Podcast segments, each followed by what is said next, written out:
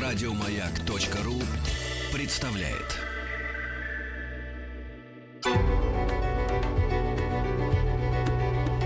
Много букв. Любимые тексты главных персон современности. Здравствуйте, дорогие радиослушатели. Я Иосиф Рейхельгаус, художественный руководитель Московского театра «Школа современной пьесы». Поздравляю вас с нашим великим праздником, с праздником Победы. Очень рад, что э, радиостанция «Маяк» позволила сегодня показать вам работу нашего театра. Это достаточно необычная работа. Спектакль называется «Монологи городов». Несколько лет тому назад – когда мы готовились отметить очередную дату нашей победы, мы обратились к известным писателям, которые живут в городах-героях. И для нас писатели написали монологи своего города. Что бы сказал город об этой великой победе и о судьбе этого города. И эти монологи исполняют ведущие артисты нашего театра, народные артисты. Вы их услышите, вы узнаете их голоса. А мы, э, авторы этого спектакля, и э, режиссер Ольга Смирнова, и режиссер Евгений Кочетков, и я, художественный руководитель театра Иосиф Рейхельгаус, мы счастливы сегодня, в этот праздник, представить нашу работу – монологи городов. Мы начинаем.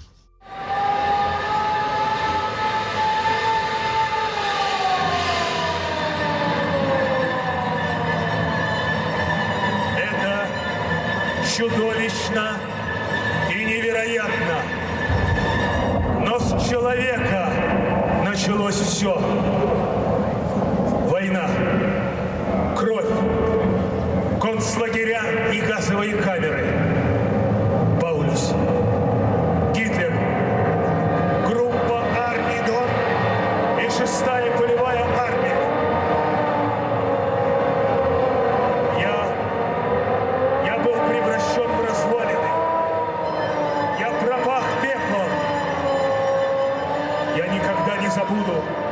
Жестокие холода, когда все вокруг искрилось скрипело и металлически звенело от холода. Лица солдат почернели от ледяных метелей, от неистовых ветров, постоянно дующих в степи. Своим дыханием я пытался согреть примерзающие к орудиям руки своих солдат, но это не помогало. Научились согревать руки а горячие стрелянные гильзы. Мы стреляли во вражеские танки и лишь согревались в бою. Мы рвались в бой, потому что находиться там, в снегу, вокруг накаленного холодом орудия, было невыносимо. Я хорошо помню непрерывные бомбежки, когда небо чернотой сравнялось с землей, эти песочного цвета стада танков с заснеженной приволжской степи, которые ползли на меня. Эти танки ворвались в меня, на мои улицы. Эти танки были пронизаны русским солнцем, и запах русской пыли и выгоревших приволжских степей сильнее порционного рома пьянил немецких солдат и наркотически опьянял Берлин, который на весь мир шумел о своих победах. Берлин ждал день и час моего поражения. Я был почти завоеван. Он, Гитлер, хорошо понимал, что потерять Сталинград означало потерять инициативу и навсегда уйти из самых глубин России. И быстрое окружение армии Паулюса представилось сначала мифом, ошеломляющей таинственностью. Но это был не миф, не таинственность, предела сжатая пружина стала разжиматься с неудержимой сокрушительной силой, и армия Паулюса была разгромлена. Это было началом конца Великой войны. Я лишь чувствовал в тот момент что-то новое, долго ожидаемое и с ощущением собственной силы начатое. И ощущение это, видимо, было предзнаменованием великой победы.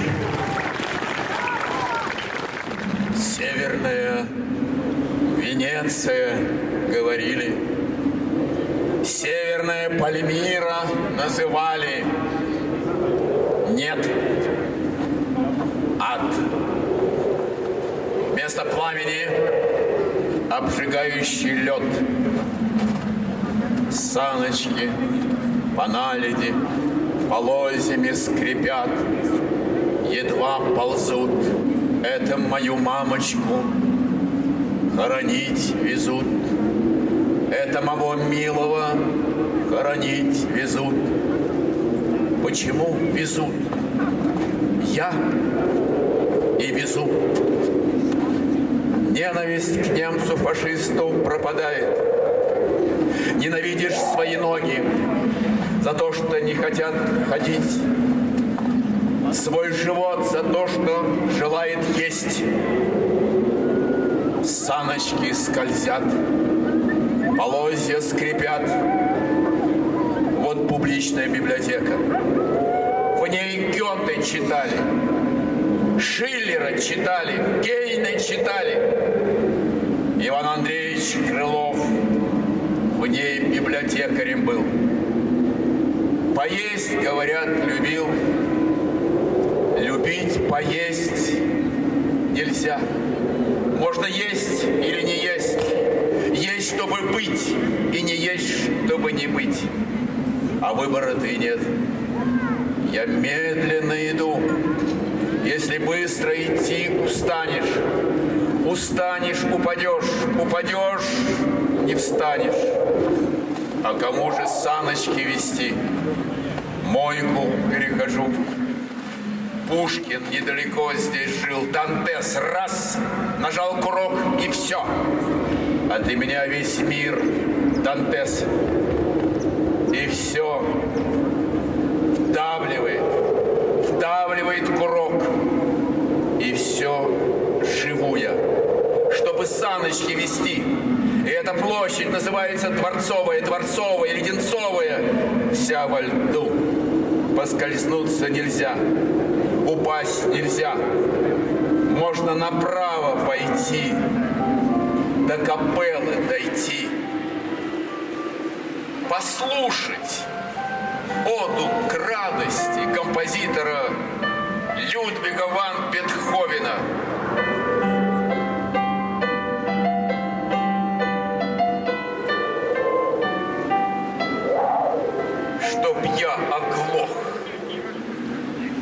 Чтобы я, как он, не слышать, чтобы скрипа этого не слышать.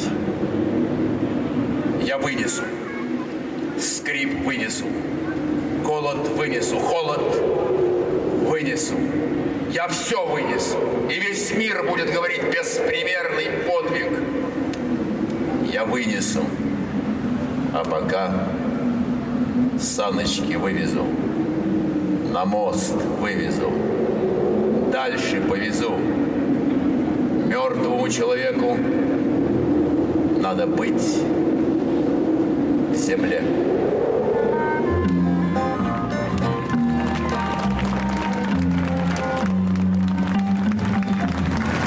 Я солнечный, я соленый, я морской, я рассветный, пахнущий свежим бризом. Я полуденный, рабочий, боевой. Я вечерний, утомленный, счастливый. И я ночной. Я никогда не сплю. Я всегда на страже. Я Севастополь, город у Черного моря. Я сражался и выстоял во всех своих войнах. И остался непобежденным в моей последней войне. Мало кто знает, что мой отсчет войны начался на 48 минут раньше. В 3 часа 12 минут я первым принял удар врага. На меня обрушился 1 миллион 360 тысяч снарядов, 21 тысяча тонн авиабомб. Я был стерт с лица земли. Мои дома, улицы, скверы, причалы, бульвары. Разрушил все. Все, чем я жил и дышал. В моем центре осталось только семь зданий. На моих улицах не было пыли, только пепел. Горящий в огне, изрезанный осколками, пробитый пулями. Я истекал кровью, но мне удалось выстоять 250 дней и ночей. Мои враги. Помню их всех. Я помню, как они обломали свои зубы и когти, а бастионы и редуты Малахова кургана, 35-й батареи Сапун горы. Я принял их в свою землю, упокоив их навсегда. Они остались во мне, как заноза, которую я никогда не буду вытаскивать. Мой каждый житель от мала до велика. Помню каждого, всех, кто строил мои дома, улицы, площади, причалы, бульвары, мой прославленный боевой флот, всех, кто защищал меня, кто пролил свою кровь не за себя, за свой кусочек Родины, за свой город, за Севастополь. Города не стареют. С течением времени они становятся старше и мудрее. Я расту с каждой новой улицей, с каждым новым домом становлюсь моложе и мудрее. И пускай на моих улицах порой тесно, шумно, суетно и не протолкнуться, и машины нервно плывут по моим асфальтовым жилам, пусть я счастлив, я живой. Жизнь бурлит во мне, согревая мое каменное сердце человеческим теплом и любовью. Так было и так будет всегда. Я всегда буду солнечным, соленым, морским. Я останусь рассветным, пахнущим свежим бризом. Буду полуденным, рабочим, боевым. Останусь вечерним, утомленным, счастливым. И я буду ночным. Я никогда не сплю. Я форпост. Я Севастополь, город у Черного моря.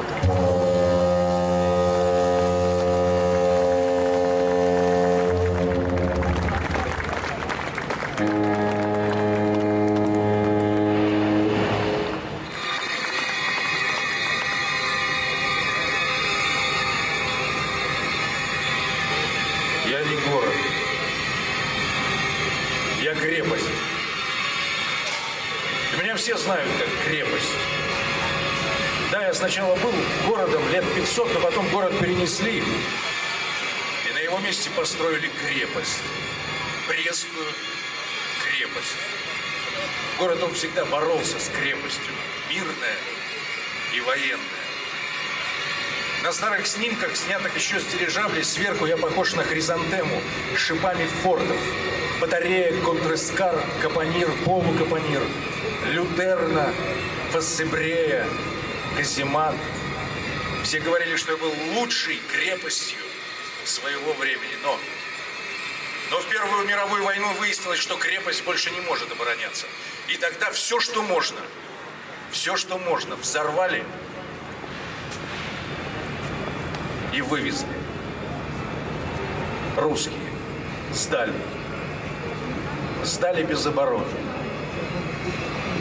22 июня 41 года в 3.15 утра я, я проснулся от диких звуков сирены взрывов.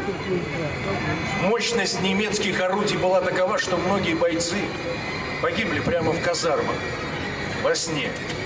Ударная волна была такой сильной, что у них просто лопнули легкие. Сам город пал очень быстро, а крепость, крепость продолжала держаться. Она держалась еще шесть дней. А последние ее защитники погибли только в сентябре, когда уже пал Киев, Смоленск, и Вермахт уже готовился к штурму Москвы. Но, но тогда никто, никто этого не знал. И только спустя три года, в июле 44-го, когда наши войска вновь вернулись в крепость, то везде, везде на уцелевших стенах, на устоях подвалов, Везде стали находить надписи, оставленные защитниками крепости. Умираем не срамя. Умрем, но из крепости не уйдем. Нас было трое, нам было трудно, но мы не пали духом и умираем как герои. Нас было пятеро. Мы приняли первый бой. Умрем, но не уйдем. Нас было трое москвичей, которые обороняли эту церковь. И мы дали клятву. Умрем, но не уйдем. Я остался один. Немцы в самой церкви. Осталась последняя граната. Но живым не дамся. Товарищи, отомстите за нас. Мое нынешнее лицо – это звезда, штык, монумент воина, дети, стоящие на вахте вечного огня. От былой крепости практически ничего не осталось. Все входы завалены песком, заложены кирпичом.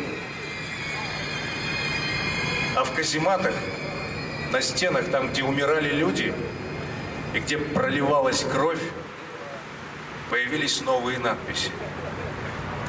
Здесь была Маша, ПТУ-34 «Сила», ДМБ-2012, Вася любит Машу. Город он продолжает бороться с крепостью. Мирная и военная. Ну и правильно. Ну и хорошо.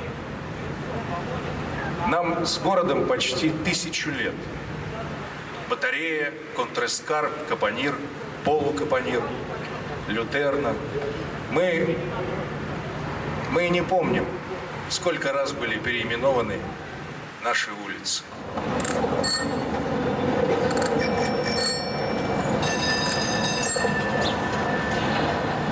Хочется рассказать о тихом цветущем городе. Тихий город Минск. От меня ничего не осталось. Фашисты стерли меня с лица земли. Уже на шестой день войны, в конце июня 41-го, я был взят под полный контроль фашистов. В здании Большого театра эсэсовцы устроили штаб. И когда на здании правительства они хотели сбить герб Советского Союза, он не поддался. Стойко держался. Им пришлось навесить на герб свою свастику. Поэтому и надежда на скорое освобождение не оставляла меня. Но ждать пришлось слишком долго. Город опустел, стоял разрушенный, истерзанный врагом.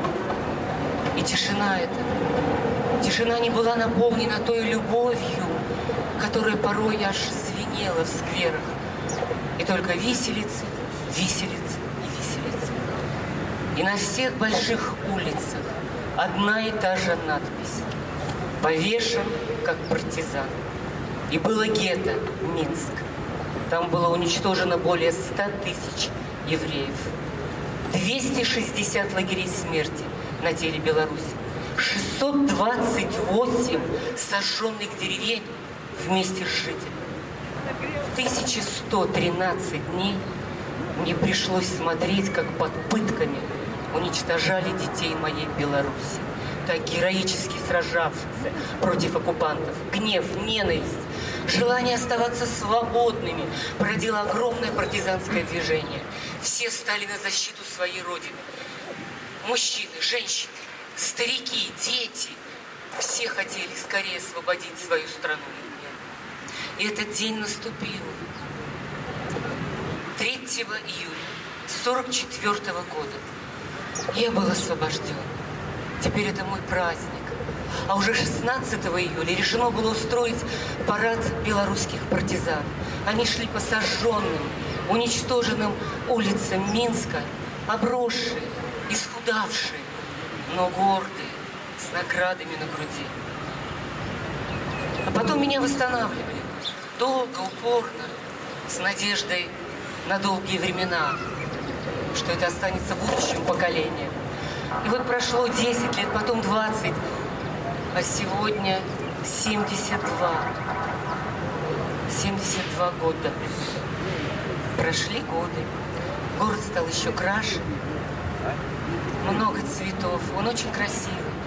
И когда наступают праздники, ну вот как сегодня, 9 мая, все собираются на площадях, поют, танцуют, веселятся, вспоминают. Все-таки есть в крови. Осталось что-то партизанское.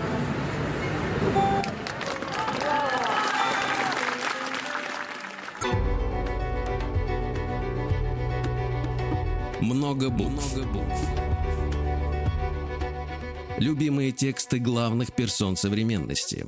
Дорогие друзья, это э, работа, в которой звучат голоса народных артистов, и Ирина Алферова, и Александра Галимина, и Владимира Кочина, и многих народных артистов нашего театра. Авторы спектакля, режиссер э, Ольга Смирнова, режиссер Евгений Кочетков, художественный руководитель театра Иосиф Рейхельгаус. Мы продолжаем.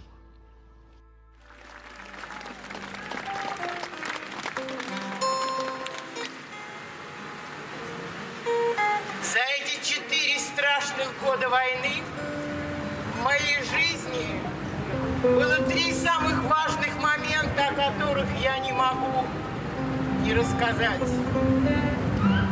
Кто бы мог подумать, что всего через четыре месяца после майской демонстрации 15 октября Совинформбюро передаст сообщение, что в ночь с 14 на 15 октября оборона прорвана. Положение на Западном фронте ухудшилось. Людские потоки побежали по моим улицам, как кровь по венам. Люди шли из города на восток. Они шли по шоссе энтузиастов, бывшему Владимирскому тракту, по которому когда-то гнали на каторгу людей. Началась эвакуация людей и предприятий. Участились грабежи и мародерство. На улицу вышли патрули. Панику прекратил приказ. Трусов и мародеров расстреливать на месте. 15 октября поступил приказ затопить метро. И начали уже готовить к затоплению. Перерезать провода, отключать аккумуляторы. Но в ночь на 16 этот приказ был отменен. Стали формироваться дополнительные дивизии ополченцев. Может быть, вы знаете, а я жила когда-то на улице Народного ополчения. И там стоит монумент народным ополченцам, которые воевали, чем придется. Операцию «Тайфун» немцы собирались завершить до холодов. Второй поворотный момент в моей жизни был 7 ноября, который начался парадом на Красной площади. Это был парад стратегического значения – весь мир увидел, что если по моей площади, когда всего в нескольких километрах от города находятся фашистские орды, идут бойцы, а вы, наверное, в хронике видели, одежда их была заснеженная, и площадь была в снегу. Но бойцы шли прямо на фронт. Это значило, что сломить меня не удастся.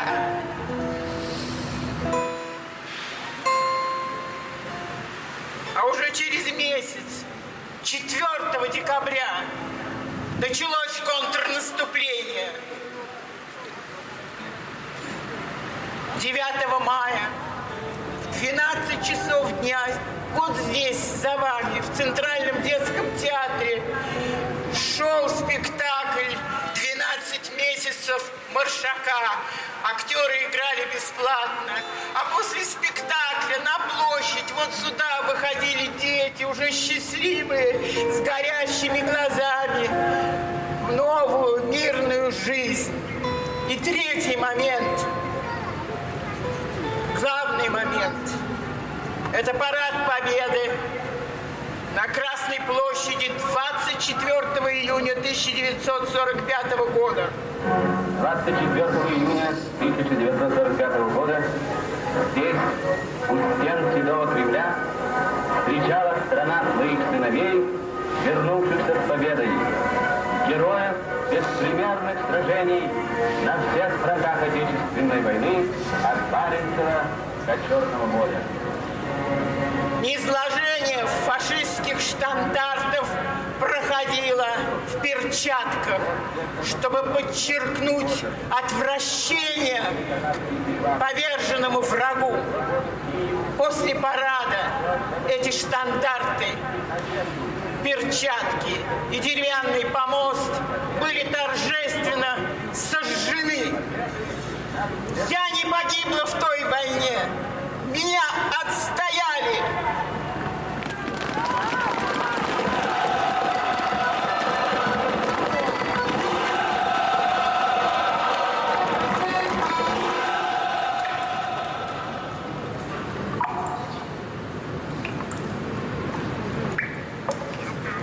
Керчь.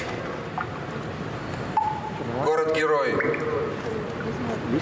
Я произношу эти слова сотый тысячный раз. Но в моем сердце нет чувств. Я хочу найти свое сердце на празднике Победы, но я не нахожу его. Где? Где мое сердце? Керченские каменоломни, стены из ракушечника, бесконечные тоннели на глубине 20 метров – под землей тишина. На стенах прощальные письма, написанные детьми. Это писали умершие дети. Там добрые слова. 13 тысяч человек спустились под землю. На несколько дней, так думали они, еще несколько дней думали они, когда стала заканчиваться вода. Немцы довольно быстро поняли, куда делись люди. Они перекрыли все входы и выходы в каменоломни, оцепили оба колодца, находящиеся неподалеку. Желающих добыть воду расстреливали. На поверхность за водой выбиралась группа из 20 человек. Бывало, что в подземелье не возвращался ни один. Наши обнаружили стоячее озеро воды, просачивающееся сквозь толщину потолков в каменоломни и выпили его за несколько дней. Количество умирающих от обезвоживания увеличивалось. Воду стали высасывать из камня. Каждый здоровый был обязан добыть норму для себя и одного раненого.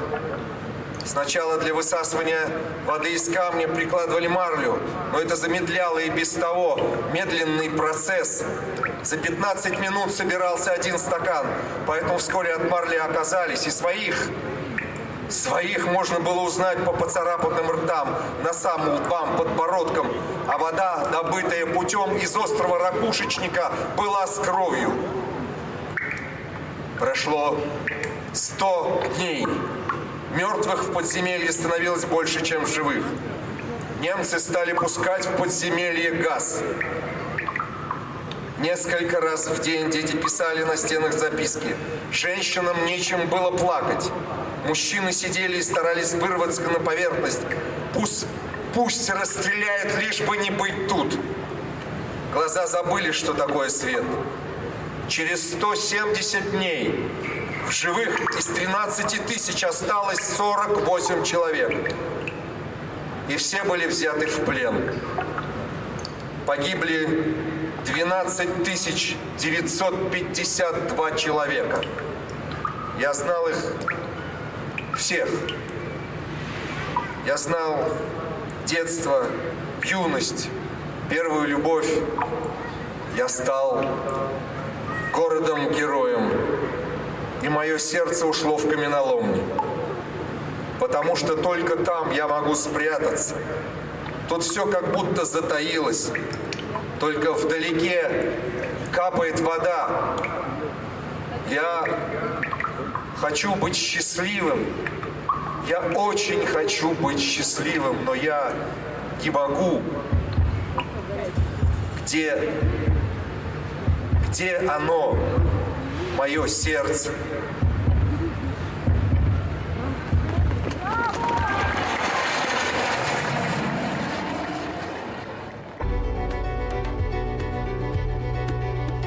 Много букв. Много букв. Любимые тексты главных персон современности. Дорогие друзья, вы слушаете коллективную поэму «Монологи городов». Это спектакль Московского театра «Школа современной пьесы». К началу войны мне было чуть меньше 25 лет. Молодой, энергичный город на северной окраине советской страны. Мурманск, город мой широкоплечий, грудью дам улегся на залив. День ушел, окон бродит вечер, у причала стелится прилив. Эти слова сказал обо мне 24-летний летчик и поэт Саша Подстаницкий. Погиб 28 июня 1942 года.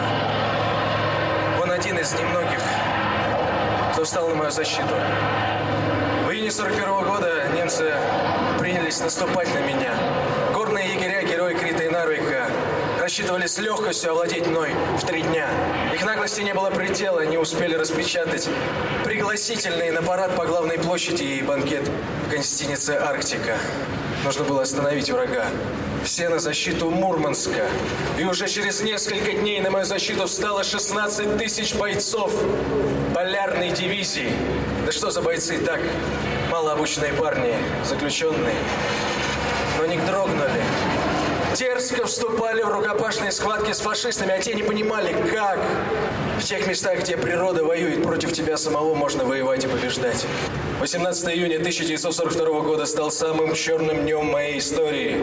Полсотни вражеских самолетов сбросили на меня бомбы. Горели дома, школы, детские сады, железнодорожные станции и жертвы. Много жертв. Историки посчитали, что за время войны на меня было сброшено 208 тысяч бомб. Это по 30 килограмм взрывчатки и по 5 зажигалок на каждого жителя Мурманска. Уже после войны газета «Известия» сообщила, что по плотности бомбардировок я уступил только Сталинграду. Но я жил и боролся. Одевал, лечил раненых. Возвращал технику строй и корабли. В январе 42 года мною был отправлен первый продовольственный эшелон в блокадный Ленинград, где была треска, семга, рыбий жир. Немцы остановили в 70 километрах от города. Для фашистов это место стало долиной смерти. А для наших советских солдат это место стало долиной мужества и боевой славы. И есть песня, вы все ее знаете, она обо мне, и вы ее тоже знаете. Родимая наша земля